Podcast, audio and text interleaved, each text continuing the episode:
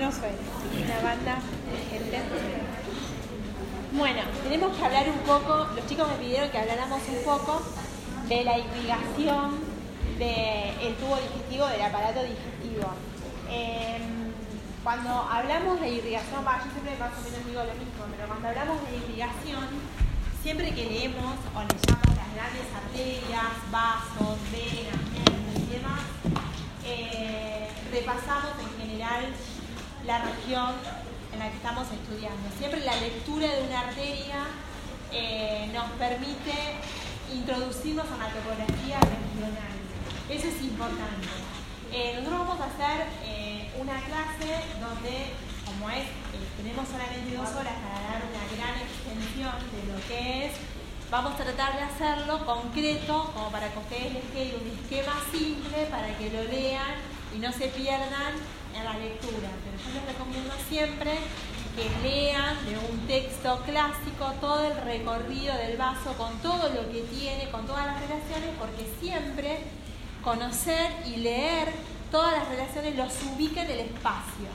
Eso es fundamental. Siempre que tengan que repasar un tema y quieran abordarlo integralmente, leer los vasos y los nervios les ayuda a integrar completamente el tema. Eso es lo que se llama anatomía topográfica. Es cuando uno lee todo un recorrido de un elemento cualquiera y en ese recorrido vamos mencionando, el texto les va contando todos los lugares por donde ese vaso pasa, todas las ramas que va dando, con quién se va uniendo y demás.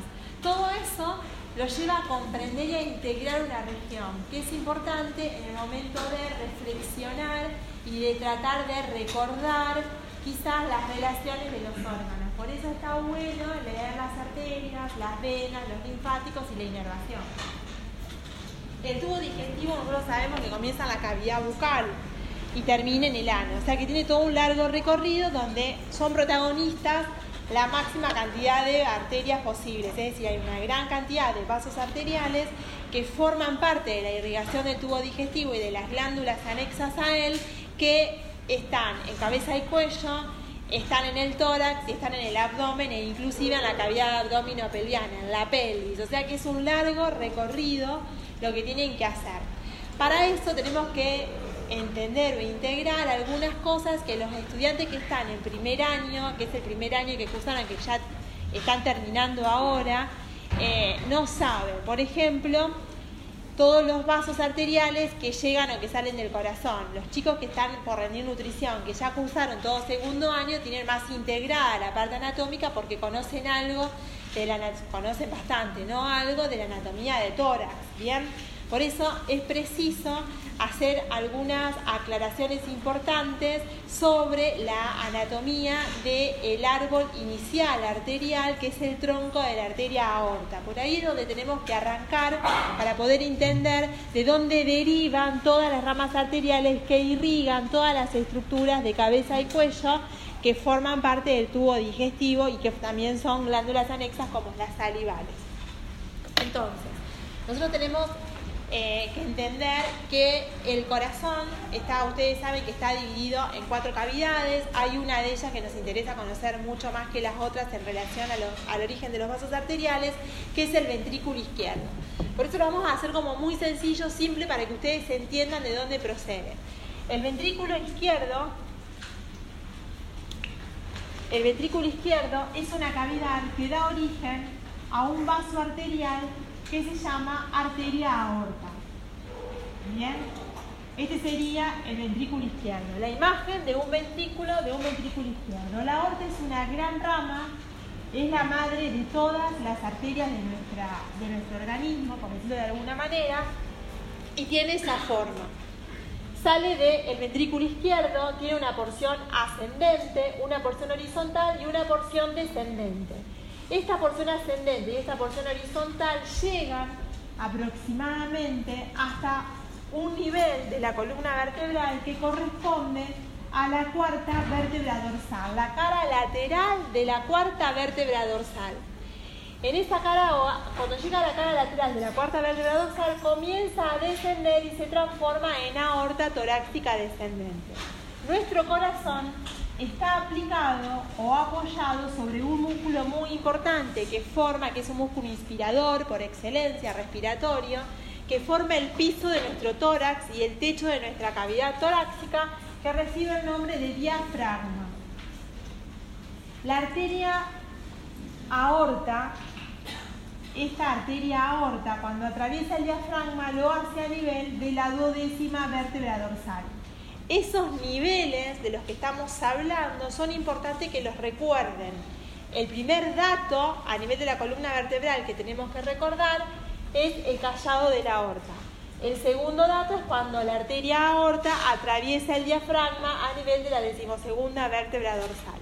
Y así continúa en el abdomen esta aorta para luego dividirse como lo vamos a ver. ¿Bien? En este tránsito, la arteria aorta, en esta porción, en este callado de la aorta, la arteria da tres ramas colaterales importantes, que desde la derecha hacia la izquierda son las siguientes. El primer tronco que nace es un tronco que recibe el nombre de tronco arterial brachiocefálico. Braquio porque va al miembro superior y cefálico porque parte va a irrigar las estructuras de cabeza. Brachiocefálico. Y da otras dos arterias, siempre desde la derecha hacia la izquierda, que van a ser la arteria carótida común o primitiva,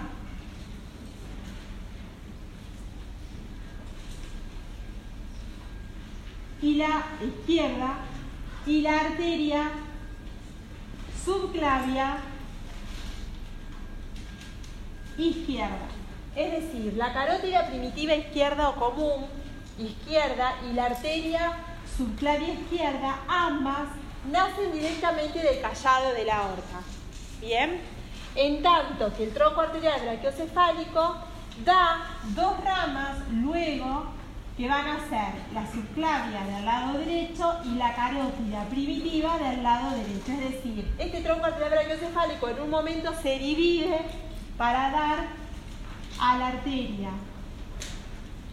carótida común o primitiva derecha y la arteria subclavia derecha. ¿Qué les quiero decir? Que del callado de la aorta a nivel de la cuarta vértebra dorsal nacen los vasos arteriales que van a irrigar cuello, brazo, miembro superior y cabeza. Cabeza y cuello y miembro superior. A la derecha nacen de un tronco común, que es el tronco brachiocefálico derecho, tronco brachiocefálico arterial en realidad, y luego la carótida primitiva y la subclavia del lado izquierdo. Ese tronco arterial brachiocefálico, luego de un recorrido mediastínico en el tórax de aproximadamente unos 3-4 centímetros, se vuelve a dividir en ramas y esas ramas van a ser la carótida derecha y la subclavia derecha. Bien, entonces, las carótidas van a nacer de manera diferente en el callado de la aorta. Unas nacen directamente del callado y otras nacen a partir del tronco arterial brachiocefálico. Tanto la arteria subclavia como las carótidas irrigan parte de las estructuras del tubo digestivo que debemos conocer. Este es el inicio. Ahora, cada una de estas carótidas, si yo vuelvo a esquematizar el callado de la aorta, simplemente el callado de la aorta, decimos que acá estamos a nivel de la cuarta vértebra dorsal, yo tengo el tronco arterial brachiocefálico, tengo a la carótida primitiva y tengo a la arteria subclavia. La arteria subclavia izquierda, igual que la derecha, va a dar un ramo que me interesa conocer que recibe el nombre de arteria tiroidea inferior. Esa arteria subclavia, o sea, las dos arterias subclavias, tanto la derecha como la izquierda, dan un vaso importante y ese vaso importante es la arteria tiroidea inferior. Esa arteria tiroidea inferior la tienen que recordar porque da ramas que son las arterias esofágicas superiores. Se los menciono ahora porque tenemos el esquema para que lo recuerden. O sea que el esófago en su tercio superior está irrigado por los vasos esofágicos superiores, que son ramos de los vasos, en realidad tiroides inferiores, ramos de los vasos subclavios, a la derecha y a la izquierda, originados de manera diferente. Bien.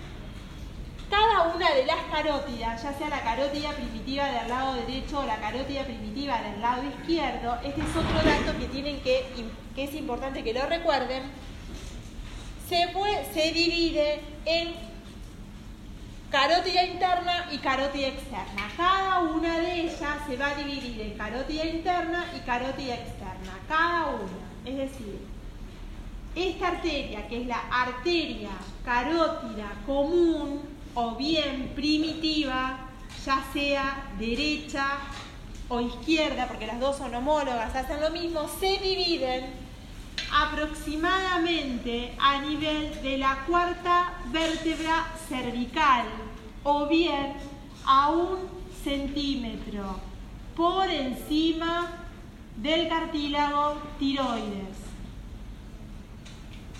Ahí se dividen dos ramas. Una de las ramas dos ramas. Bien. Ahora, las dos ramas en las que se divide son la arteria carótida interna y la arteria carótida externa. Si ustedes se fijan, yo les dibujé la interna por fuera de la externa. ¿Por qué pasa eso? Porque la carótida interna primero nace por fuera, se hace lateral a la carótida externa, pero luego se coloca por dentro y por detrás de ella para hacerse satélite a la faringe, meterse en el endocráneo, del exo al endocráneo por el agujero carotidio e irrigar todo nuestro sistema nervioso central o gran parte del sistema nervioso central. Por eso es carótida interna, porque tiene como destino irrigar las estructuras que están dentro de nuestro cráneo, pero cuando nace, nace por fuera de la carótida externa, pero luego se coloca por, por detrás y luego por dentro de ella, y es satélite de la faringe. ¿sí? Se pega a la faringe, asciende con la faringe y se mete por el agujero carotidio de la base del cráneo adentro del cráneo para luego bañarse en el seno carotidio, estar en relación con los, nervios motores oculares y dar sus ramas terminales, que son la cerebral anterior, la cerebral media, la comunicante y las coroideas, la comunicante anterior y las coroideas. Todas esas y una rama colateral que es la oftálmica, ¿bien? Que después va a dar la central de la retina y demás. Es decir, tiene como destino irrigar estructuras del sistema nervioso, pero en su origen se ubica por fuera. Por eso no les, que no les llame la atención cuando vean un atlas que la arteria, por más que sea la carótida interna, está en su origen por fuera de la carótida externa. Esa es la carótida interna. La carótida interna nos interesaba muchísimo, mucho, mucho en, crecimiento y desarrollo en el aparato digamos, eh, digestivo en sí en las estructuras, mucho no interviene, sí interviene obviamente en la irrigación del sistema nervioso que regula todas las funciones del tubo digestivo, pero no tiene o no da una rama al tubo digestivo en sí. Por eso la vamos a dejar ahí. La carótida interna la dejamos hasta ahí. Sabemos qué es lo que hace, dónde se divide y demás. Con respecto a la carótida externa, sí nos va a interesar conocerla un poco más. Nos acordamos que esta carótida entonces común se divide en carótida interna y carótida externa a nivel de la cuarta vértebra cervical. Ese dato es importante.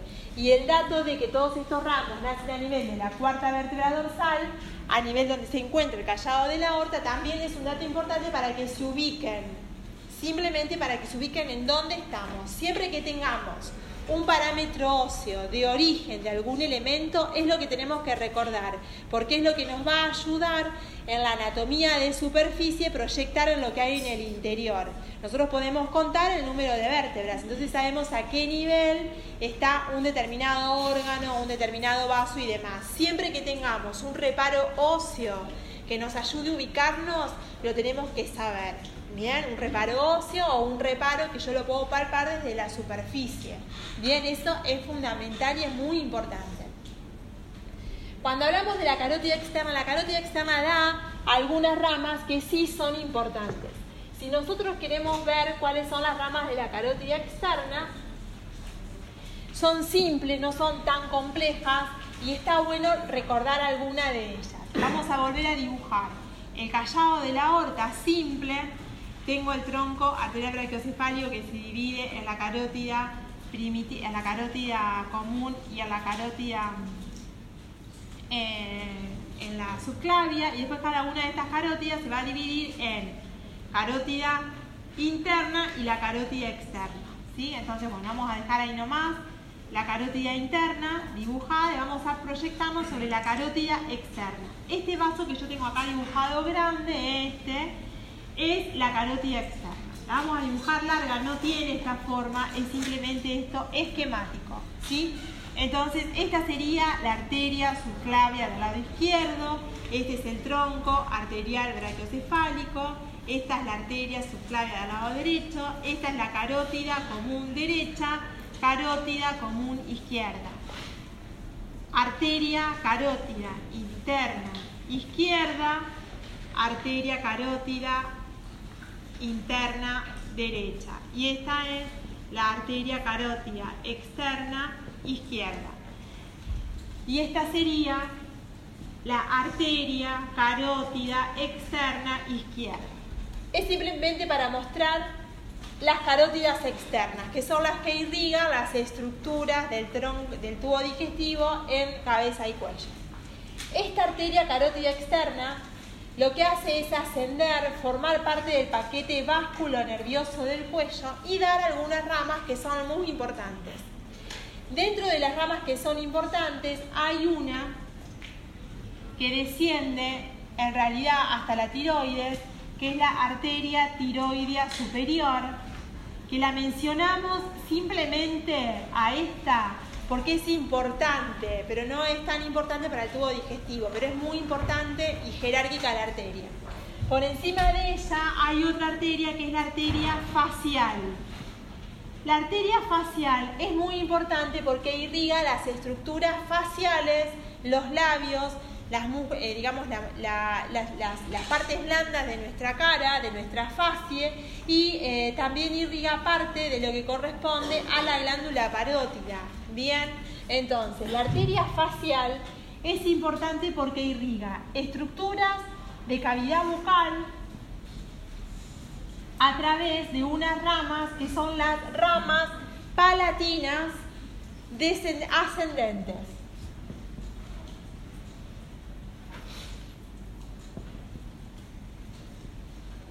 Y además irriga a las glándulas salivales fundamentalmente a la submaxilar, fundamentalmente a la submaxilar y algunos ramos para la parótida, algunos ramos para la parótida.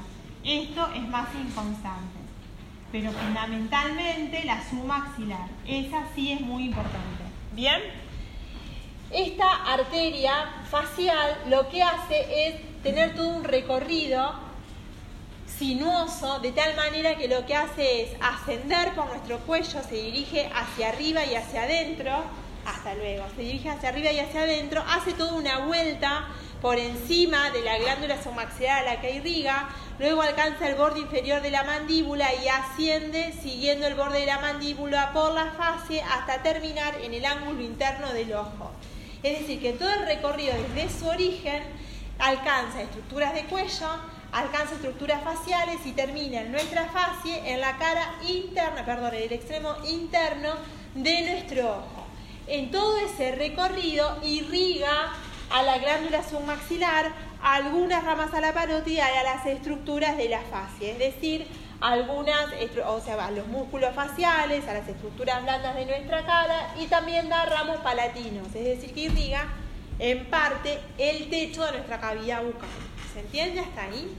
Bien. Hay otra rama que es muy importante, que es la arteria lingual. Esa arteria lingual no solamente irriga la lengua, ¿sí? O sea, irriga la lengua y da ramas terminales, sino que también irriga a la glándula sublingual, da ramos además a las piezas dentarias de la arcada dentaria inferior.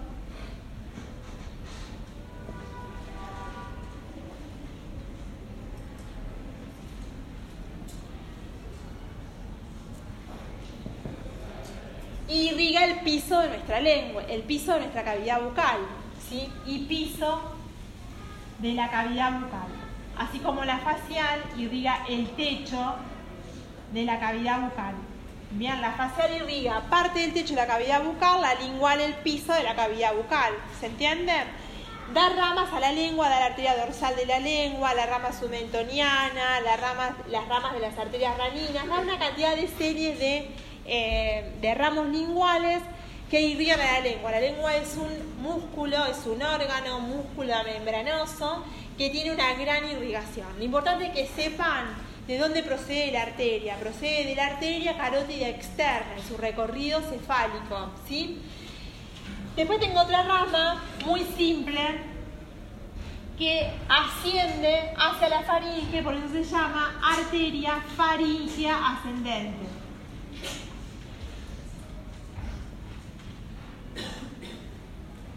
irriga, como su nombre lo dice, a la faringe y el recorrido que tiene es ascendente. Y hay otros pequeños ramos que son los ramos parotidios. O sea, ¿para quién será? Para la parótida. Entonces, fíjense, la glándula submaxilar, ¿quién la irriga? La facial. La sublingual, ¿quién la irriga? La arteria lingual. Y la parótida, ¿quién la irriga? Directamente la carótida externa, que además la atraviesa junto con las venas carotidias, la vena yugular externa y el nervio facial. Miren la importancia que tiene. Bien, es muy importante. Esta arteria carótida externa da otras ramitas, que son las esternocleidomastoideas, que da algunas ramas laringeas y demás. Da una, hay una arteria que es la arteria occipital y hay ramos auriculares, pero las que son más importantes, que ustedes la tienen que tener en cuenta, son la facial, que ya la mencionamos, la lingual, la faringe ascendente y la parotidio. Las ramos, los ramos parotidios. Esos son los ramos que ustedes tienen que recordar de la carótida externa, antes de que la arteria se divida en sus ramas terminales. ¿Hasta ahí estamos? ¿Sí? Bien, fíjense que irriga las tres glándulas salivales importantes, que irriga la lengua y que irriga piso y techo de la cavidad bucal y algunas piezas dentarias. ¿Bien? Estamos hasta ahí, la faringe. ¿Bien? ¿Estamos?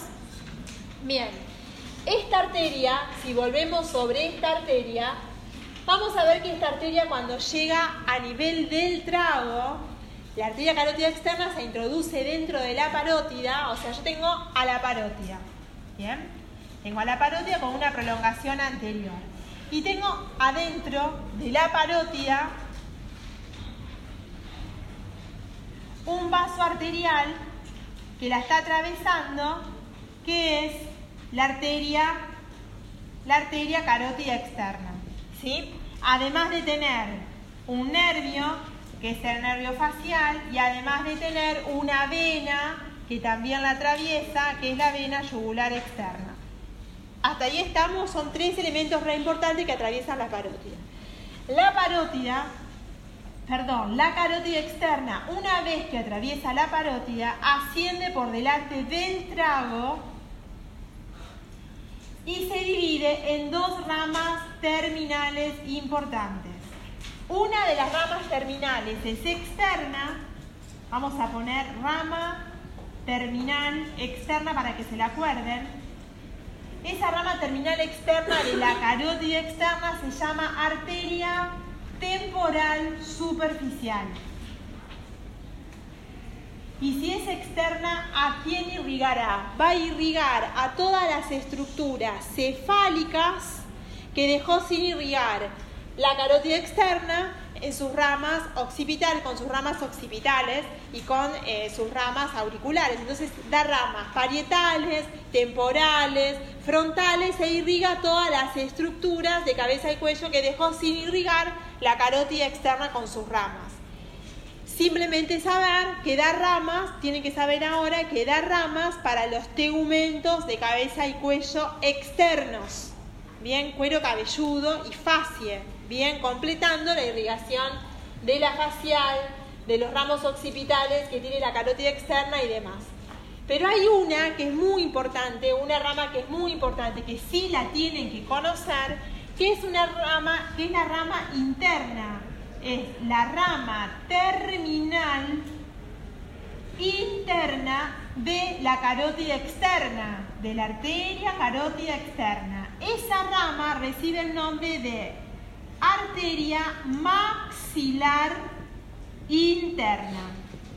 Esa arteria maxilar interna, ¿qué hace? Se introduce, nace a nivel del trago, prácticamente cuando la arteria emerge de la parótida y se mete hacia adentro. Se mete siguiendo la base del cráneo por debajo de la base del cráneo, se va hacia adentro porque tiene que terminar, tiene que terminar esta arteria, yo se la dibujo así pero tiene, es muy flexosa, tiene que terminar dando una rama terminal, que es la arteria esfeno palatina que irriga fosas nasales. O sea, es la rama que irriga a través, o es el contingente posterior, que irriga las fosas nasales. Es decir, miren, tiene su origen en la parótida, se mete hacia adentro y tiene que irrigar fosas nasales. Esto es la base del cráneo, por detrás, se mete en la pared externa o por la pared externa de las fosas nasales, esto es algo que van a entender el año que viene. Lo que les trato de hacer entender es que está aquí arriba, está la base del cráneo. ¿Se entiende? Y esto es externo. Esto es externo, estoy, acá estaría nuestro, nuestra oreja, nuestro pabellón, y la arteria se mete para adentro en la base del cráneo. Bien, y da ramos a quién? Da múltiples ramos, da ramos que se meten adentro del endocráneo, o sea, da ramos meningios, entre ellos la meningia media, la meningia anterior, la meningia posterior, pero la media que era más grosera y es la más importante, que es muy, pero muy importante. Pero además da ramos que descienden, descienden a la cavidad bucal. Esos ramos que descienden son los ramos palatinos, palatinos descendentes. ¿Qué les quiero decir con esto? Así como la facial, en la medida que va transitando por nuestro macizo, facial, da ramos ascendentes para el, paladar duro, la maxilar desde arriba, en la medida que se va profundizándose en la base del cráneo, da ramos que descienden y que irrigan el techo de nuestra cavidad bucal. ¿Se entiende? Entonces hay ramos palatinos descendentes y ramos palatinos ascendentes. Los ascendentes derivan de la facial, los descendentes derivan de la maxilar interna cuando se está metiendo hacia el interior del cráneo. Y da ramos tuberosos para la tuberosidad del maxilar superior. Y en la tuberosidad del maxilar superior se mete desde la parte posterior de nuestro maxilar superior e irriga las arcadas dentarias superiores. Es decir, que esta maxilar interna da ramos alveolares para, para nuestras piezas dentarias de la arcada dentaria superior. Es decir, la arcada dentaria inferior por quién está irrigado, por la facial y la lingual. Y la arcada dentaria superior por quién está irrigado, por la maxilar interna. ¿Se entiende? Y da otras ramas que no les interesa a ustedes hoy conocer. ¿Bien? Son 14 ramas que da en la totalidad la maxilar interna. A mí solamente, a nosotros nos interesa hoy que conozcan la existencia de la maxilar interna, rama terminal de la carótida externa. Esa arteria, ¿vieron cuando estudiaron ustedes eh, la mandíbula estudiaron ustedes el maxilar, maxilar inferior, vieron que el maxilar superior tenía como una ramita ascendente con una apófisis que se llamaba apófisis coronoide o cigomática y hacía un cuellito y hacía un cóndilo y teníamos esto, ¿se acuerdan de eso? Bueno, la en la arteria maxilar interna se introduce junto con el nervio aurículo temporal por un ojal que se llama, perdón, ojal retrocondilio y se va hacia adentro. O sea, tiene su origen por fuera, se va por detrás de la rama ascendente de la mandíbula por un ojal que se llama retrocondilio y se mete junto el nervio aurículo temporal. ¿Se acuerdan de quién era el rama de quién era el nervio aurículo temporal? la arteria maxilar interna y la vena maxilar interna. ¿Se entiende? O sea, hay un pedículo vascular y nervioso sumamente importante por detrás de la rama ascendente de la mandíbula dentro de un ojal que es el ojal retrocondilio donde encontramos a los dos vasos maxilares internos, arteria y vena, y donde además encontramos un nervio que es el nervio aurículo-temporal, que es una rama del nervio trigémino. ¿Se acuerdan? Es rama terminal a su vez de una terminal del trigémino que es la rama 3 o maxilar inferior. ¿Bien? Y irriga, y perdón, inerva quién? A la parótida. Ese nervio le lleva finalmente el contingente a la parótida, de, su inervación parasimpática. Entonces, esa arteria luego, la maxilar interna se profundiza, para que ustedes se den cuenta, por si no se dan cuenta por ahí, cómo es que hace. Ustedes tienen la base del cráneo acá arriba, base de cráneo, ¿sí? Y por debajo tienen la mandíbula, se los dibujo muy groseramente. La mandíbula la tienen acá, con el cóndilo así, ¿bien? Y acá tienen las piezas dentarias. Muy simple para que se den cuenta. ¿Se entiende, no? La arteria lo que hace es pasar por acá, hace este recorrido hasta que llega a dónde? A las fosas nasales. ¿Se entiende? Ese es el recorrido que hace la maxilar interna. O sea, tiene Sori que viene por acá, da la temporal superficial, la carótida externa, y esta arteria que es la maxilar interna. Esa maxilar interna, fíjense, en la cavidad bucal, esta es la arcada dentaria inferior pasa por detrás del cóndilo y por debajo de la base del cráneo tiene que llegar a la línea media para irrigar las fosas nasales. ¿Hasta ahí lo van entendiendo? En este recorrido irriga a la arcada dentaria superior, bien, e irriga al techo de la cavidad bucal. ¿Se entiende? Así para que lo entiendan fácil. Eso así es como se mete la maxilar interna, de una manera muy simple. ¿Bien? Lo pueden mirar en un libro. Es muy sinuosa la arteria, camina entre los dos pterigoideos, el interno y el externo. Está, tiene que contornear a la, a la poneurosis interpterigoide, atraviesa fascias, da un montón de ramas, es muy, da ramas, eh, digamos, da, o tiene relaciones con eh, los los músculos eh, de diferente manera y eso hace que todas las colaterales se las, se las divide en grupos y demás. Son todas cosas que forman parte de la descripción muy fina de la anatomía, que no es algo que, se, es un objetivo para ustedes hoy, ¿sí? excepto que quieran ser cirujanos de cabeza y cuello. Lo más importante es que sepan de dónde se origina la maxilar interna, cómo es que se van a profundizar, cómo es que se profundiza y qué tipos de ramas da. ¿Bien? Entonces, fíjense que la carótida externa irriga a las glándulas salivales e irriga la lengua e irriga toda la musculatura facial a través de la arteria facial e irriga las piezas dentarias y la faringe. Bien, es bastante lo que irriga la carótida externa a través de las ramas que describimos. Y la rama terminal de la carótida externa, que es la maxilar interna, irriga gran parte también de cavidad bucal, el techo y piezas dentarias. Además de dar otras ramas que son muy, pero muy importantes, como por ejemplo la meningia media que es algo que yo siempre lo repito hasta el cansancio, esa arteria meningia media se mete adentro del cráneo por un agujero que se llama espinal o agujero redondo menor, en el ala mayor del efenoides y labra en el canal, en, el, en la calota craneana un canal eh, y en la parte de la, en la base de nuestro cráneo que en realidad hace como si fuese una nervadura de higuera enorme y que cuando eh, un traumatismo genera una lesión eh, normalmente de, esta arteria, genera o es la responsable del 90% de los hematomas subdurales. Por eso es importante.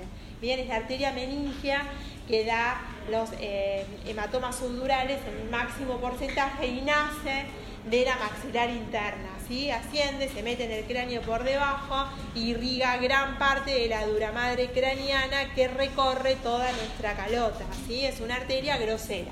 Siempre la menciono por su importancia, a pesar de que no tenga que ver con el tubo digestivo. ¿Bien? ¿Hasta acá fueron entendiendo? Bien. Entonces este recorrido, acompañando a las arterias, hay venas que las acompañan todas las venas van a drenar en la yugular externa o en la yugular interna. Ahora, ¿dónde se originaba la yugular interna? La yugular interna me interesa que se acuerden que se origina de todos los senos endocraniales que estaban, eran compartimientos que no tenían una gran presión, que estaban constituidos por duramadre, o sea que son vasos inextensibles, tabicados, que están en el interior del cráneo y es de donde drena la sangre venosa el cerebro, el cerebelo, el tronco, la protuberancia, el bulbo, todos los elementos de nuestro endocráneo, todo el sistema nervioso central, drena su sangre venosa en senos. Esos senos van a confluir en un gran seno, que es el seno lateral, a nivel del agujero rasgado posterior o lacerado posterior. Y a ese nivel se origina la yugular interna, que desciende primero junto contra con la carótida interna, luego con la carótida externa y primitiva, para formar el paquete básculo nervioso del cuello. Entonces, ese paquete básculo nervioso del cuello es satélite de la porción cervical del esófago y de la faringe y es una relación importante que tiene la faringe en sus caras laterales. Entonces es importante que recordemos eso. La, la vena yugular, yo tengo a los senos. Los senos durales. Los senos durales, vamos a acordarnos que son todos los senos que están en el interior del cráneo donde drena la sangre venosa el sistema nervioso.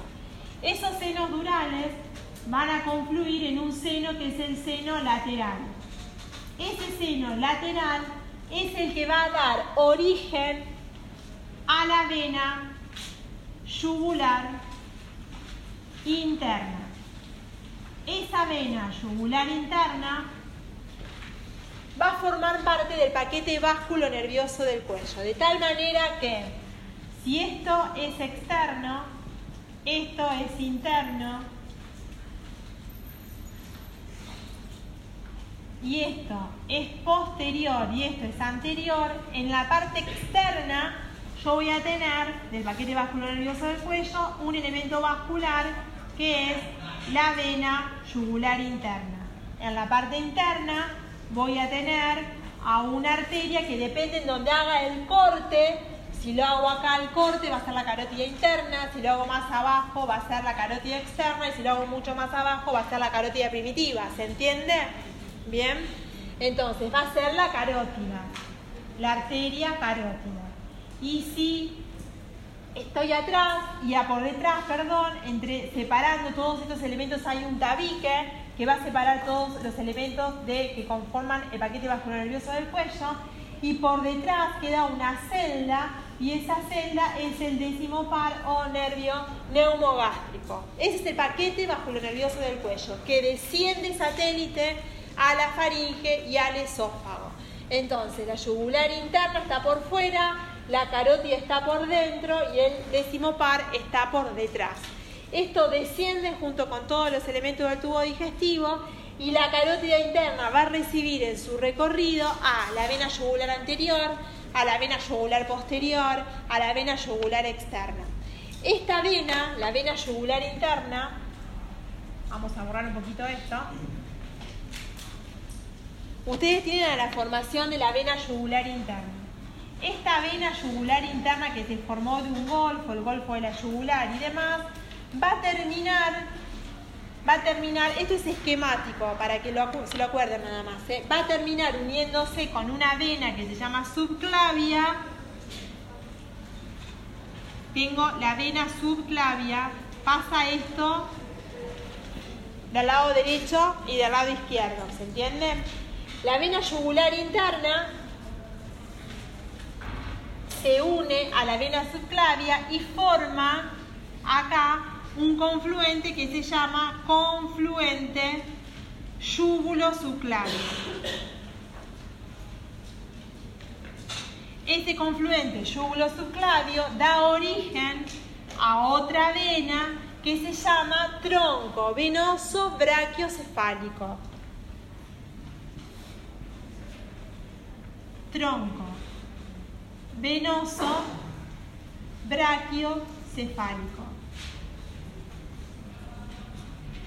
Hay dos troncos venosos brachiocefálicos, un tronco brachiocefálico derecho y un tronco brachiocefálico que va a ser izquierdo, que se va a formar de la misma manera pero del lado izquierdo. Ambos troncos, esto ya creo que no lo ven, venosos brachiocefálicos van a dar origen a la vena cava superior. Y esa vena cava superior va a terminar en la aurícula derecha del corazón. Acá tengo las aurículas. Aurícula derecha, ventrículo derecho, ventrículo izquierdo. Esto va a terminar acá. La vena cava superior termina en la cara superior de la aurícula derecha del corazón. Esa vena cava superior se forma por el origen. El tronco venoso brachiocefálico más el derecho y el izquierdo. ¿Se entiende? Cada uno de esos troncos venosos rectocefálicos, derechos e izquierdos, se forman por la unión de la vena yugular interna con la subclavia. ¿Me siguieron o les hizo mucho lío? ¿Les se perdieron? Vuelvo porque es importante. ¿eh? ¿Bien? ¿Lo vuelvo a repetir? Bien. Esta vena yugular interna desciende en el cuello y se une con la vena subclavia y forma un confluente que se llama confluente yúgulo subclavio. ¿Bien? ¿Estamos? Ese confluente yúgulo subclavio sería este. Ese confluente yúgulo subclavio entonces resulta de la unión de la vena yugular interna y de la vena subclavia. Ese confluente yugulo-subclavio da origen al tronco venoso retrocefálico del lado derecho y lo mismo ocurre del lado izquierdo, el tronco venoso retrocefálico izquierdo. La reunión de ambos troncos venosos retrocefálicos izquierdos da origen a la vena cava superior que termina en la aurícula derecha del corazón. Esto es lo que les describí acá. Bien, esa es la yugular interna, pero además hay otras yugulares todas las estructuras del piso de nuestra boca y de toda la parte anterior de nuestro cuello drena a una vena que se llama vena yugular anterior. La vena yugular anterior termina en la yugular interna o bien termina en el confluente yugulo subclavio, es decir, que hay una vena yugular anterior. Hay otra vena que viene por detrás, Vamos a dibujar por detrás. Esa vena es la vena yugular posterior, que hace lo mismo. O termina en la yugular interna o termina en el confluente yugulo subclavio. Esa sería la vena yugular posterior. Y también hay una vena que es más grande que todas estas, que es la vena yugular externa, que también termina en la vena yugular interna. Para concluir, hay una vena yugular anterior, hay una vena yugular externa, hay una vena yugular posterior. ¿Se entiende? Anterior, externa y posterior les está diciendo de dónde drena, básicamente de qué región de cuello y de cabeza. Entonces, las tres venas, junto con otras que tienen nombre y demás, van a terminar siempre en la vena yugular interna o en el confluente yugulo subclavio. No terminan independientemente en la aurícula derecha. ¿Bien? Tienen que terminar en la yugular interna para que a través de la yugular interna lleguen por la vena cava superior a la aurícula derecha. Si yo tengo que las venas, yo había dicho, les había comentado antes que hay una arteria que es la arteria tiroidea inferior que nacía de la arteria subclavia que irrigaba el tercio superior del esófago. El esófago va a drenar su sangre venosa a una vena, el esófago ¿Para qué me sirve conocer esto? Un ejemplo. El tercio superior del esófago drena su sangre venosa a la vena tiroidea inferior. Y la vena tiroidea inferior va a drenar en la, arteria en la vena subclavia. La vena subclavia va a drenar en el tronco venoso brachiocefálico y de ahí a la vena cava superior. ¿Se entiende? Y de ahí al corazón. Para eso me sirve conocer esas estructuras groseras. Para que sepan finalmente dónde va a drenar la sangre venosa. ¿Se entiende lo que les quiero decir? Entonces, la yugular interna es un gran tronco venoso que da origen, o que se origina, perdón, de todos los senos venosos durales, pero que además recibe la sangre venosa de toda la parte externa de cabeza y cuello y que va a formar junto con la vena subclavia, el confluente yugulo subclavio que luego dará origen al tronco venoso brachiocefálico, que luego darán origen a la cava superior, que en definitiva la cava superior es la gran vena que drena toda la sangre venosa de la región supradiafragmática, de todo lo que está por encima del diafragma, porque todo lo que está por debajo del diafragma lo drena la vena cava inferior. ¿Se entiende? Bien. Era importante señalarles esto para que puedan cerrar las ideas y cuando lean vena lingual, por ejemplo. Las venas linguales a dónde van a drenar. La vena lingual a través de la vena lingual, un ejemplo. Las venas linguales, por ejemplo, van a drenar en la yugular externa, de la yugular externa a la yugular interna y van a drenar todo en la vena cava superior para llegar a la aurícula derecha. Para eso me sirve conocer. ¿Se entiende? La sublingual a través de la lingual va a llegar a la, a la, arteria, a la vena eh, yugular externa, la yugular externa, la yugular interna, la yugular interna a la vena cava superior. ¿Se entiende? Termina todo siendo afluente de la vena cava superior y terminando en la aurícula derecha del corazón.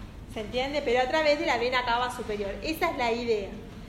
También hay linfáticos. Hay linfáticos muy importantes, pero es para recalcar alrededor o paralela al recorrido de la vena yugular interna hay un conjunto de linfáticos que son los ganglios linfáticos yugulares internos, que corresponden al 90% de la linfa de cabeza y cuello. Siempre repito, lo van a escuchar muchas veces en todas las clases de anatomía. Esa, cadena ganglionar yugular interna recibe prácticamente toda la, toda la linfa de eh, cabeza y cuello. Por ejemplo, la faringe drena su linfa a los ganglios retrofaringios fundamentalmente. De los ganglios retrofaringios van a ir a los yugulares internos y de los yugulares internos al confluente yugulo subclavio para que terminen la vena a través a la derecha por la, gran vena linfática o a la izquierda por el tronco torácico, por el conducto torácico, en la circulación general. ¿Se entiende? Es como el gran conjunto, todos los vasos eh, todos los vasitos linfáticos y las cadenas ganglionares linfáticas de cabeza y cuello van a drenar en su mayor parte en la cadena ganglionar yugular interna. Y de allí va a ir a la, circulación general porque van a terminar siempre en el confluente yugulo subclavio a través de la gran vena linfática o del conducto torácico. Tema que creo que vieron ustedes en crecimiento y desarrollo. ¿Se acuerdan cuando veíamos... Eh, el problema de Lara, la UP de Lara. ¿Se acuerdan que tenían que estudiar la anatomía de, eh, de los linfáticos? Bueno, ahí veíamos los dos conductos. Ustedes acuérdense que en el confluente yúgulo subclavio, del lado derecho acá, del lado derecho está la gran vena linfática. Y del lado izquierdo, acá, tengo al conducto torácico. El conducto torácico recibe toda la, toda eh, la, linfa de la región infradiafragmática fundamentalmente porque se origina debajo del diafragma. Pero todas las estructuras de cabeza y cuello a la izquierda terminan en él. ¿Bien? En esos dos confluentes yúgulos subclavios, tanto a la derecha como a la izquierda, hay dos grandes colectores linfáticos que drenan la linfa para que la linfa se vierta en las venas y llega a la circulación general y se recuperen todas las proteínas que están en el medio y en el intersticio fundamentalmente. Bien, es un gran recuperador de proteínas fundamentalmente. Bien, esa por ahí si no, no lo tenían eh, demasiado claro. Son colectores linfáticos que van a tener que terminar en algún momento en la circulación, bien, general. ¿Y dónde terminan? En el confluente yugulo subclave. Hasta ahí quedó, más o menos, ¿se entendió? ¿Tienen alguna duda? Miren que nos vamos al abdomen, ¿eh?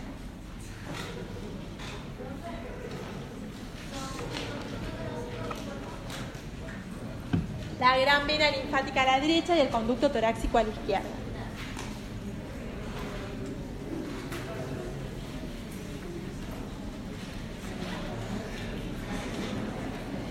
Chicos, tengo que ir a hacer un trámite alumnado urgente. ¿Puedo ir dos minutos? Sí, obvio. Aguante. Ya vengo, que se me vaya, que si no, una chica no puede. Aguante, me.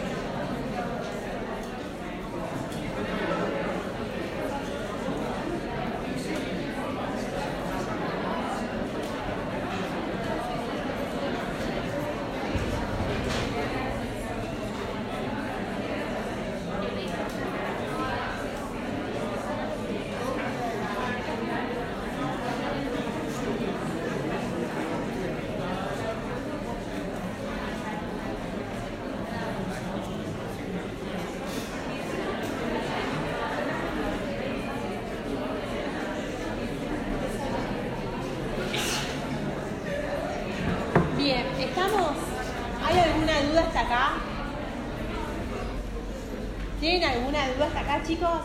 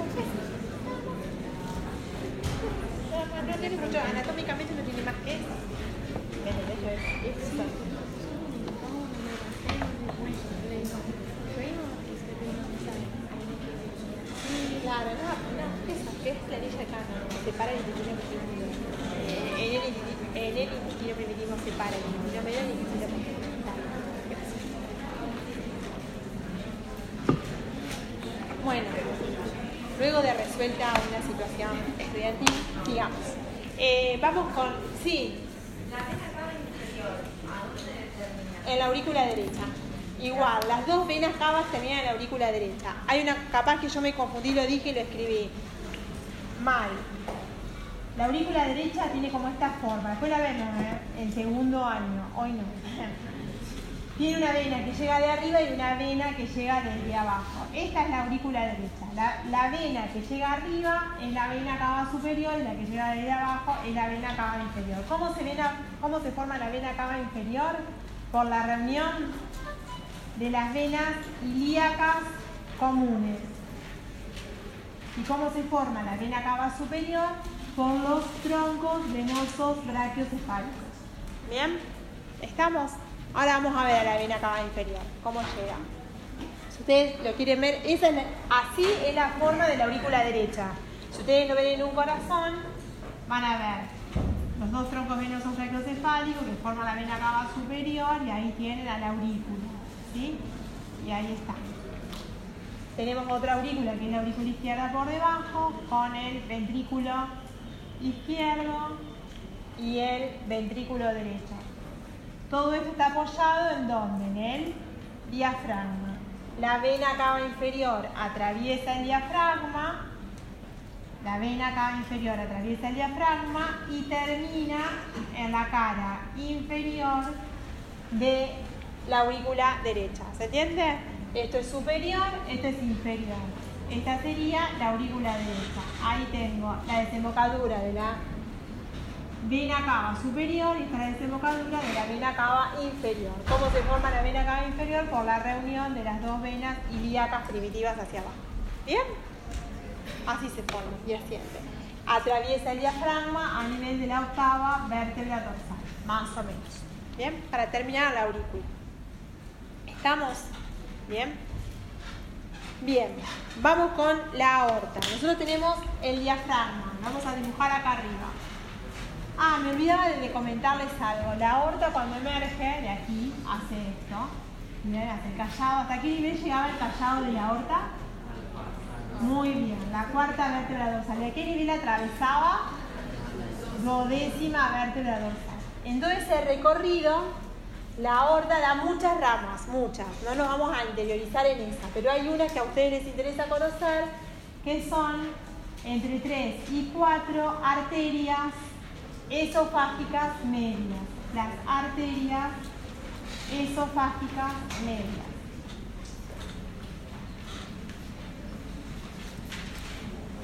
Bien, la aorta torácica descendente da los vasos esofágicos medios. Si lo recuerdan ustedes, el tronco subclavio da los vasos esofágicos superiores y vamos a ver cómo o de dónde nacen los vasos esofágicos que son inferiores. Hasta ahí estamos.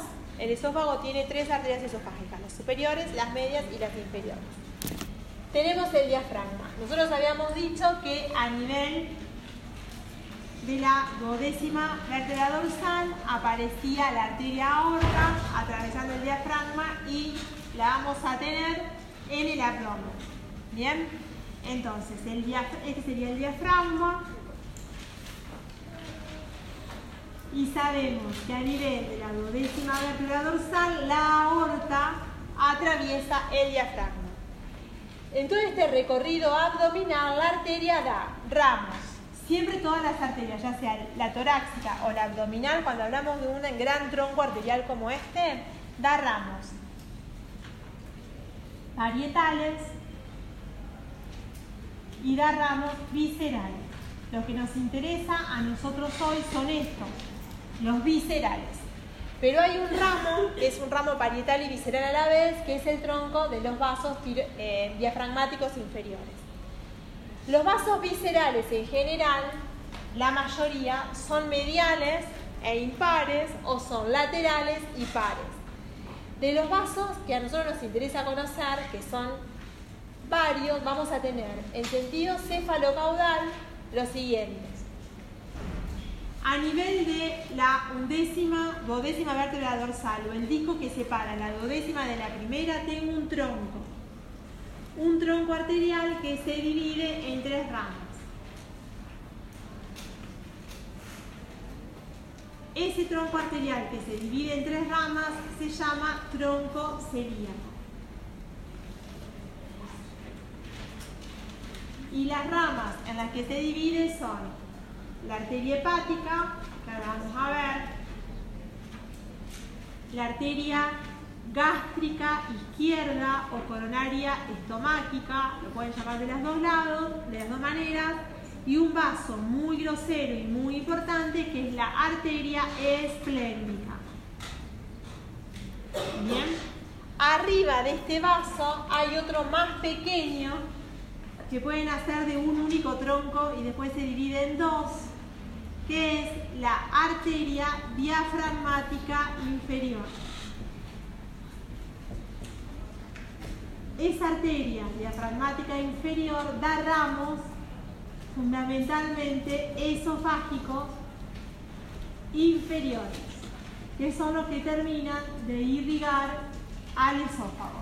Bien, o sea, inmediatamente la arteria aorta se mete adentro del abdomen, da una primera rama que es visceral y parietal porque irriga la cara inferior del diafragma, pero que además da los vasos esofágicos inferiores, además de dar las capsulares superiores y demás, pero no nos interesa. El tronco celíaco, este tronco celíaco vamos a recordar que nace de la duodécima vértebra dorsal o bien el disco que separa la duodécima dorsal de la primera vértebra lumbar. Por debajo siempre en la cara anterior de la aorta, vamos a tener que nace, yo se los pongo más abajo, más separado, pero están muy juntitos, nace otro gran tronco, muy importante, que es bastante compleja su anatomía, que es la arteria mesentérica superior. esa arteria mesentérica superior tienen que recordar también que nace o de la duodécima a nivel de la duodécima vértebra dorsal o de la primera vértebra lumbar. ¿Bien? Y más hacia abajo, a nivel de la tercera lumbar, yo tengo el origen de la arteria mesentérica inferior. Esa arteria mesentérica inferior tiene su origen a nivel de L3 tercera vértebra lumbar aproximadamente. Ese es el origen si yo la proyecto sobre la columna vertebral. ¿Viemos? ¿Bien? ¿Hasta ahí estamos? Bien. Entonces tenemos tronco celíaco, arteria mesentérica superior, arteria mesentérica inferior. También están las arterias gonadales de un lado y del otro y las arterias renales de un lado y del otro. Y una cantidad de ramos lumbares que ahora tanto no nos interesa conocer. ¿Hasta ahí estamos? Eso es lo que tenemos que conocer ahora. Esta arteria aorta, cuando llega a nivel de la cuarta vértebra lumbar, se divide en dos ramas terminales. Esas ramas terminales en las que se divide la aorta se llaman arterias ilíacas comunes o primitivas. Son dos, una derecha y otra izquierda. Puede haber en general siempre está la presencia de una arteria medial rudimentaria que es la arteria sacra media, que tiene más, digamos, irriga más, eh, digamos, a, las estructuras parietales y al interior del conducto raquídeo a través de las arterias sacras laterales, el conducto, los elementos que hay dentro del conducto raquídeo a nivel sacro, pero a nivel visceral para ustedes hoy no es tan importante. Ambas arterias, las carótidas, eh, perdón, las arterias ilíacas eh, comunes o primitivas, una vez que tienen un recorrido de unos 5 o 6 centímetros aproximadamente por fuera de la articulación sacroilíaca, se dividen en dos ramas terminales. Esas dos ramas terminales en las que se divide la carótida, la ilíaca común son la arteria ilíaca externa y la arteria ilíaca interna. Estamos o hipogástrica, o también llamada medial.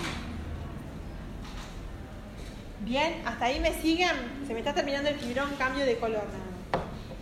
Bien, estamos hasta acá. La ilíaca externa la vamos a estudiar mucho, mucho, mucho el año que viene. La vamos a dejar ahí, ahora. La ilíaca interna sí nos interesa. De la ilíaca interna es una rama que da ramas viscerales, o sea, es un tronco arterial muy importante que da ramas viscerales y ramos parietales. Dentro de los ramos viscerales hay uno que nos interesa conocer mucho, que es la arteria, no es que nació una vena de acá, ¿eh? pero es la arteria hemorroidal media es un ramo visceral que nace de la arteria ilíaca interna. ¿Bien? Da muchas ramas esta arteria. La dejamos ahí porque se dividen muchas. Todas la vamos a ver, la vamos a ver mejor el año que viene, el segundo, donde se van a explayar hablando de la ilíaca interna un montón. Les va a encantar. Bien. La hemorroidal media irriga el recto y nace de la ilíaca interna. Después ya vamos a ver cómo irriga cómo está irrigado el recto como cómo está irrigado el esófago. Pero hay otra rama de esta arteria que me interesa que conozcan que se llama pudenda interna. Esa rama pudenda interna es una rama que tiene un recorrido parietal, pero que también e irriga vísceras.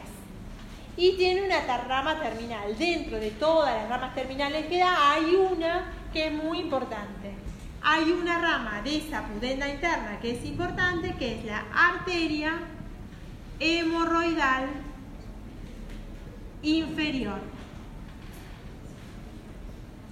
¿Se entiende? ¿Tienen hecho este esquema ustedes? ¿Lo tienen hecho en sus cuadernos? Entonces, a la arteria mesentérica inferior, en este cuaderno que tienen ahí, le vamos a agregar su rama terminal, que es la arteria hemorroidal superior. entonces ya nos ahorramos algo que es importante. Yo tengo acá el recto. El recto, que es un órgano de aproximadamente unos 15 centímetros, más o menos, entre 15 y 12, tiene una irrigación que la dividimos en tercios. El tercio superior, el tercio medio y el tercio inferior. El tercio superior está irrigado por el vaso hemorroidal superior, que es un ramo de la arteria mesentérica superior. El tercio medio está irrigado por la arteria hemorroidal media, que es un ramo de la ilíaca interno medial. Y el tercio inferior está irrigado por el hemorroidal inferior o anal, que está irrigado, que, está, que nace, perdón, de la arteria pudenda interna, rama de la arteria ilíaca interna. Todo esto es el recto. ¿Se entiende? El recto se divide en tres tercios y ahí tienen de dónde procede cada uno de los ramos, el tercio superior, el tercio medio y el tercio inferior. Eso es con respecto a las arterias. Este vaso arterial, este, ese órgano tiene una submucosa que es muy rica en irrigación venosa y sus venas todas están anastomosadas entre sí. ¿Bien? ¿Me siguieron? Todas las venas de la submucosa del recto están todas muy anastomosadas entre sí, pero entre ellas hay una derivación de sangre que se produce cuando hay obstrucción en alguno de los sistemas donde estas venas drenan. Entonces yo tengo, porque ahora lo vamos a ver, que la, que la vena hemorroidal superior, la vena hemorroidal superior, la vena hemorroidal superior va a drenar en una vena que es la vena mesentérica inferior. Después lo vemos a esta, a esto. Esta vena mesentérica inferior se une a la vena mesentérica mayor y se une también a la vena esplénica para formar una gran vena que es la vena porta. ¿Se entiende? Y estas, estas dos venas, estas dos, eh, perdón, el drenaje venoso del tercio medio y del tercio inferior del recto va a seguir a las venas que van a terminar en las venas hemorroidales inferiores y mediales, luego en las eh, ilíacas internas respectivamente, y la vena ilíaca interna se une a la vena ilíaca externa para formar una vena que es la vena ilíaca primitiva que se une a la del lado opuesto para formar siempre a la derecha y por detrás de la aorta la vena cava inferior. Entonces ustedes siguen esto, lo que me interesa que recuerden es esto, después lo van a entender mejor, pero para allá que tenemos el esquema para no retomarlo luego. Escuchen, nosotros sabemos que los tres tercios del recto están irrigados por tres arterias diferentes. Cada una de esas arterias pertenece a un sistema madre sus venas son homólogas. Las venas del tercio superior drenan en la vena porta a través de las hemorroidales superiores, en tanto que las venas del tercio medio y del tercio inferior a través de las hemorroidales respectivas va a drenar finalmente en la vena cava inferior. ¿Qué significa esta? Que si hay una obstrucción a nivel de la vena porta, todo el drenaje venoso del tercio superior del recto se vierte en el tercio medio y en el tercio inferior. Y lo mismo si hay una obstrucción en la vena cava inferior. El drenaje de estos dos se vierte en, la, en el tercio superior del recto. ¿Se entiende? Eso permite un drenaje rápido de la sangre venosa cuando hay una obstrucción, pero es algo pasajero. Bien, si eso persiste y el inconveniente no se soluciona y la obstrucción persiste, las venas comienzan a dilatarse y se hacen varicosas, se forman varices a nivel del recto. Esas varices a nivel del recto son las hemorroides. ¿sí? O sea, las hemorroides son una consecuencia de que un sistema madre venoso se obstruyó y ya el sistema de derivación de la sangre venosa no puede contener esa extasia venosa, ese acúmulo de sangre venosa en el órgano y los vasos se dilatan. ¿Cuál es la consecuencia? Una hemorragia digestiva baja, en este caso. Si estamos hablando de esófago, una hemorragia digestiva alta. Lo mismo que pasa en el recto pasa en el esófago. Hay una anastomosis portocava inferior en el recto que es importante. ¿Se entiende? En la submucosa, por la derivación de la sangre venosa de cada uno de sus territorios. ¿Se entendió? Más o menos. ¿Bien? Bueno, ¿alguna duda? Sí. Sí, de la ilíaca interna va a la ilíaca primitiva y ambas ilíacas primitivas forman la vena cava inferior.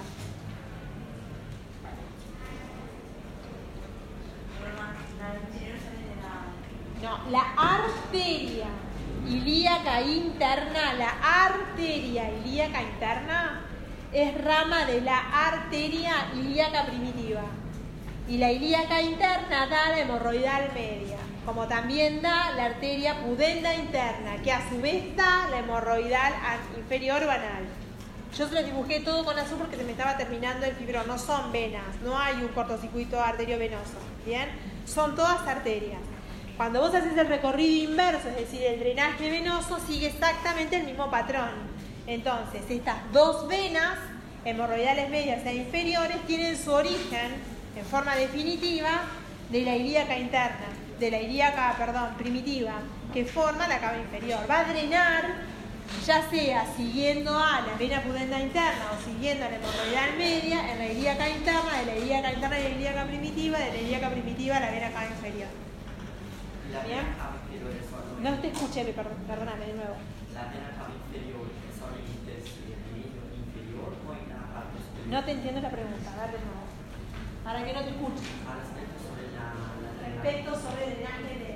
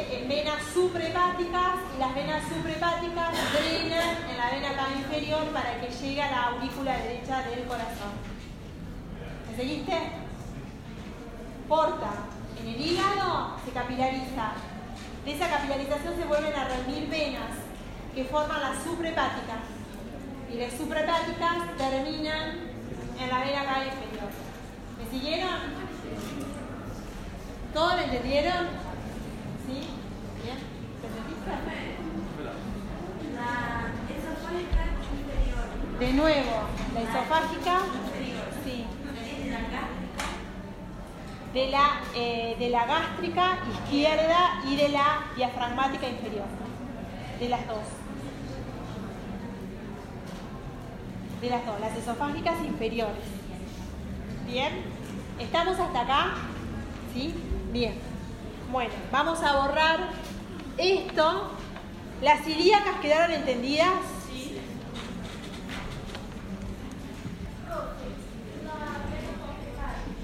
¿Eh? Sí.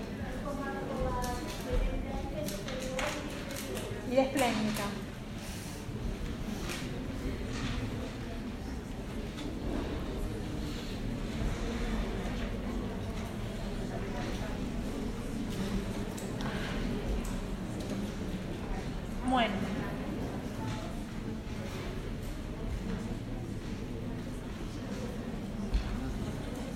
¿Cómo va?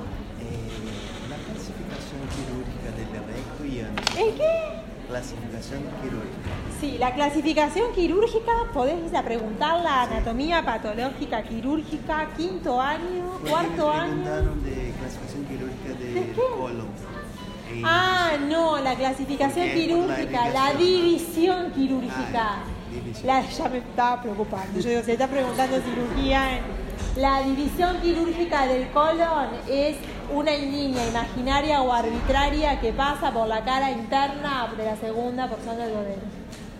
Eso. De recto, digamos. ¿No? Clasificación quirúrgica, esto. Sí, la clasificación quirúrgica. Chicos, hacemos silencio. Sentate. Que está- levantás la mano y me decís, te acercás hasta acá. Me hace una pregunta de cirugía, me asusto. Nah, mentira. Eh, no, de recto y ano, la división en- en el re- eh, es la inflexión que hace, se llama línea blanca. Es la inflexión que hace el recto cuando viene descendiendo y cuando llega al coxis y cambia de dirección. Se verticaliza, primero es vertical y luego se orienta hacia atrás y hacia abajo. En ese cambio de dirección hay una línea que se llama línea pectínea o línea blanca línea pectum, como lo quieras llamar, y esa es una clasificación quirúrgica para dividir la patología de recto. Pero, no te lo pueden preguntar en examen, es quirúrgico. Ahora, si te preguntaron cómo se divide, o sea, cómo se divide el colon derecho y colon izquierdo, para, para poder dividir y establecer diferencias con su irrigación, su inervación, su función y demás, hay una división embriológica, que es el anillo de Cannon, hay una división quirúrgica y también semiológica, si lo querés llamar, que es un límite arbitrario, es una línea imaginaria vertical que pasa por la cara interna de la segunda porción del duodeno. Entonces vos la proyectas hacia arriba y te permite dividir el colon transverso en dos partes. Y del, lado derecho se va el colon derecho, del lado izquierdo el colon izquierdo. Eso es lo que sabemos de división en su clasificación. Yo creo que es eso lo que te preguntaron. Bien, es eso. Y el anillo de Cannon, que me preguntó una compañera, es, una, es un esfínter que separa en el intestino primitivo, el intestino medio del intestino posterior. Entonces me permite dividir al colon derecho e izquierdo, pero es muy rudimentario y no se ve. ¿Bien? ¿Estamos? Bien. ¿Alguna otra duda? Vamos con el tronco celíaco.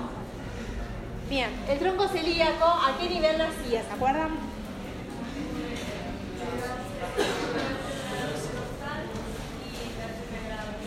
Muy bien. El tronco celíaco da varias ramas. Da tres ramas. La primera de las ramas recibe el nombre de gástrica izquierda, no es la primera. En realidad lo que es es eh, la más pequeña y es la primera generalmente en describirse. El tronco celíaco entonces se origina de la cara anterior de aorta abdominal entre L12 y L1. Tiene un trayecto de unos 3 centímetros hasta que llega al borde superior del páncreas. O sea, yo tengo el páncreas dibujado de esta manera, así, y el tronco celíaco está, llega hasta el borde superior del páncreas. Cuando llega al borde superior del páncreas, este tronco celíaco que se divide en una rama que sigue el borde superior del páncreas y llega hasta el vaso, una rama que llega hasta el estómago y una rama que se va hacia la derecha para el hígado, o sea, la arteria hepática, la arteria gástrica izquierda y la arteria esplénica. ¿Se entiende? Sigue o desciende verticalmente hasta que llega al borde superior del páncreas. ¿Bien? Eso es lo que hace el tronco celíaco y ahí da sus tres ramas, que tienen diferentes formas. Bien.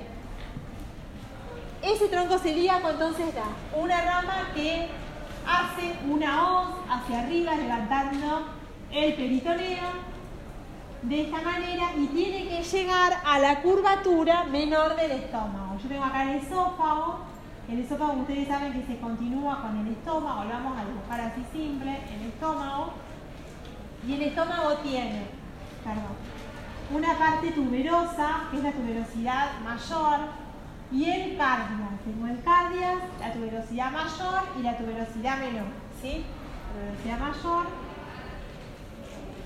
y la tuberosidad menor.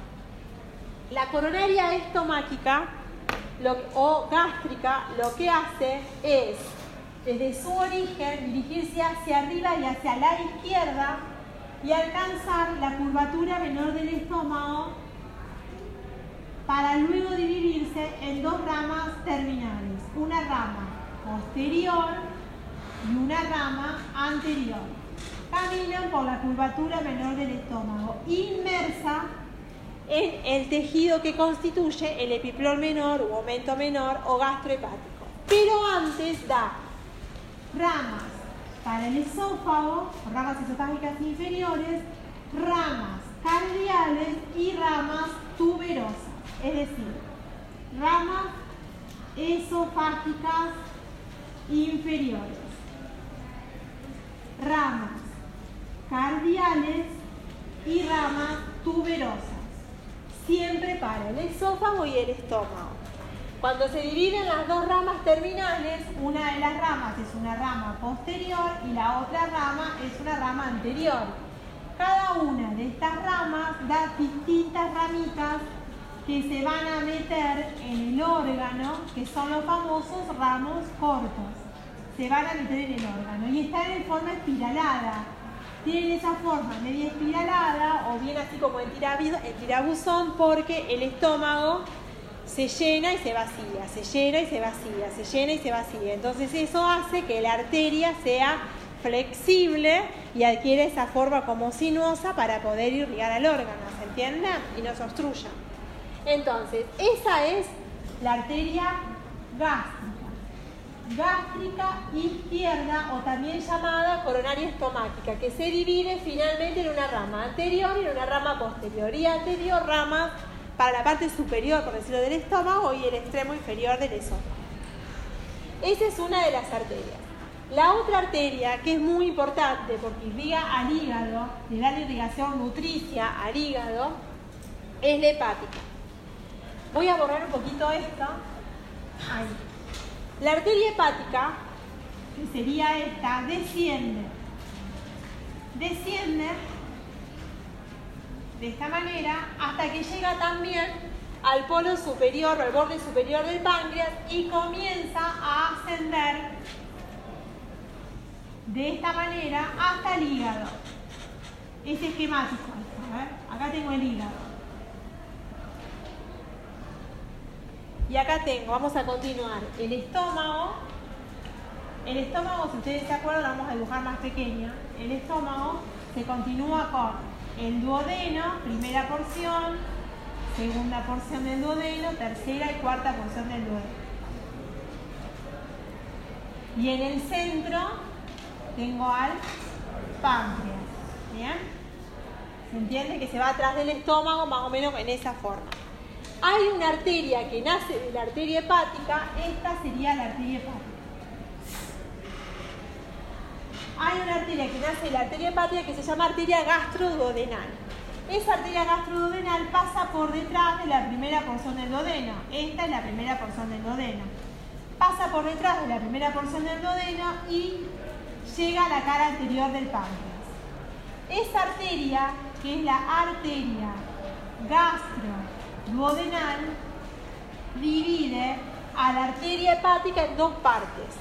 Una que es la arteria hepática común y otra que es la arteria hepática propiamente dicha. ¿Estamos?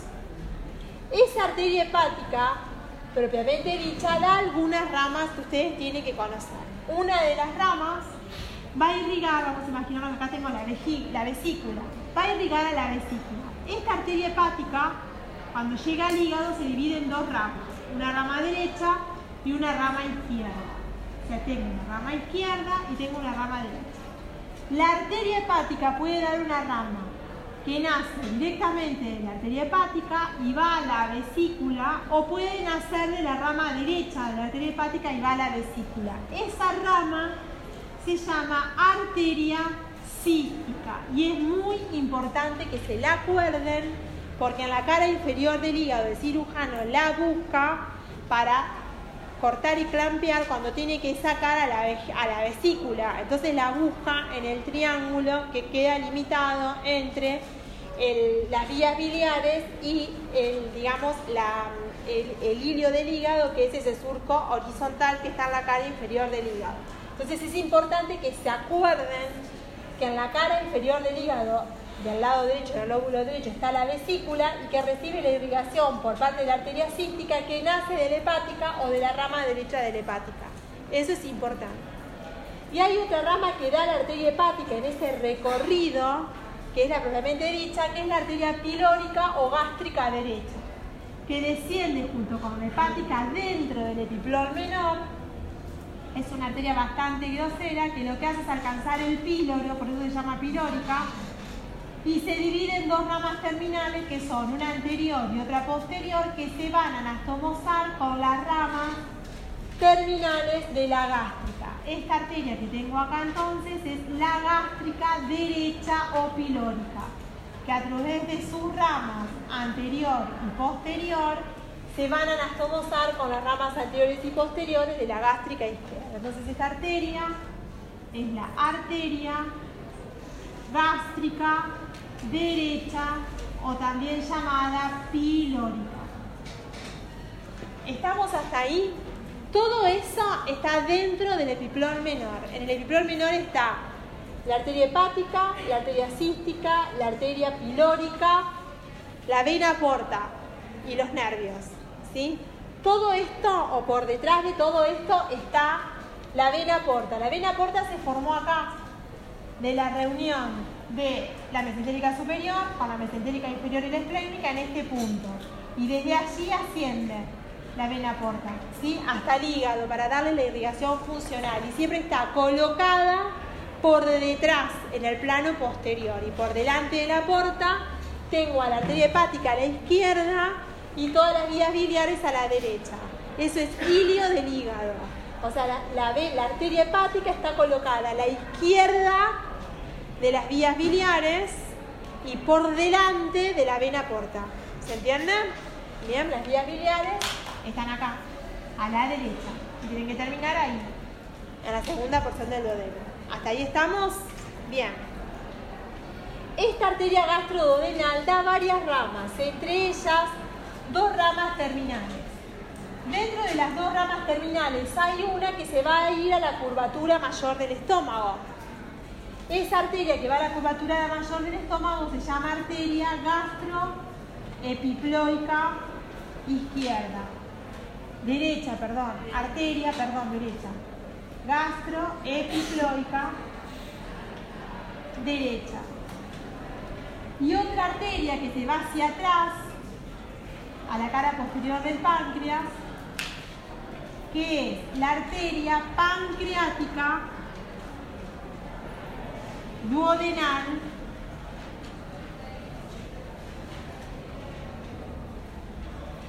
derecha inferior. Y antes de dividirse da otra arteria que también se va para atrás, que es esa que veo ahí, esa y esa, esa es la arteria pancreática duodenal derecha superior. ¿Se entiende? La gastroduodenal pasa por detrás entonces de la primera porción del duodeno, alcanza la cara anterior del páncreas y se divide en dos ramas terminales. La gastroepiploica derecha y la pancreática duodenal inferior derecha.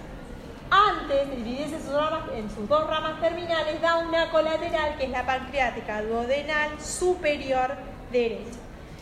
La, la, que está rama terminal es la inferior y la superior es la que da antes. Las dos se van a la cara posterior del páncreas porque irrigan al páncreas y al duodeno. ¿Estamos? ¿Hasta ahí me siguieron? Bien. Me queda una arteria, que es una arteria que tiene que llegar hasta el vaso, acá, y que es la arteria esplénica. Esta arteria esplénica desciende por detrás hasta que llega al polo superior, al borde superior del páncreas. ¿Me siguieron hasta ahí? Y lo que hace esta arteria es recorrer todo el páncreas, pasar por la escotadura y por delante de la cola del páncreas y terminar dando sus ramas terminales en el vaso. Es la arteria más grosera del tronco celíaco, es la arteria esplénica. Esta arteria esplénica da varios ramos. Entre ellos da un ramo que irriga el páncreas. Este ramo que irriga el páncreas se llama arteria pancreática inferior o magna. Y da, otra, da otras que van, eh, digamos, eh, a la cara posterior de- de- del estómago y otras regionales, pero las que más tienen que recordar es la pancreática magna y otra que alcanza la curvatura mayor del estómago para anastomosarse con la gastroepiploica del lado derecho y esa arteria es la arteria gastroepiploica izquierda. Entonces, en la curvatura mayor del estómago, yo tengo la anastomosis de las dos gastroepiploicas derechas e izquierdas. La derecha procede de la gastrododenal, rama de la hepática, la izquierda procede de la esplénica. Bien, todo eso está en el interior del epiplor mayor. En el epiplor menor tengo las anastomosis, la gástrica izquierda con la gástrica derecha. La gástrica derecha procede de la hepática, la gástrica izquierda es directamente rama del tronco celíaco. ¿Se entendió? ¿Sí? ¿Me pudieron seguir? Bien, perfecto. Ahora me falta algo que aparece en este nivel, que es la mesentérica superior. Sí, no sé qué.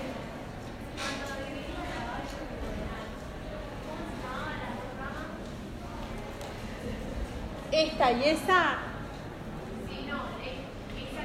La gastroepiploica derecha y la pancreática duodenal inferior derecha. Las dos se van atrás. Las dos, hay, la gastroduodenal te da dos arterias que se llaman pancreáticas duodenales, derechas. Una es superior y otra es inferior. Ambas se van al páncreas, atrás. Y se tienen que anastomosar con dos ramas que proceden de la mesentérica inferior ya por terminar. ¿Me, cierran la, ¿Me cerrás la puerta, por favor, cuando pasás? Porque se escucha más lo de Bien, ya terminamos. Hay.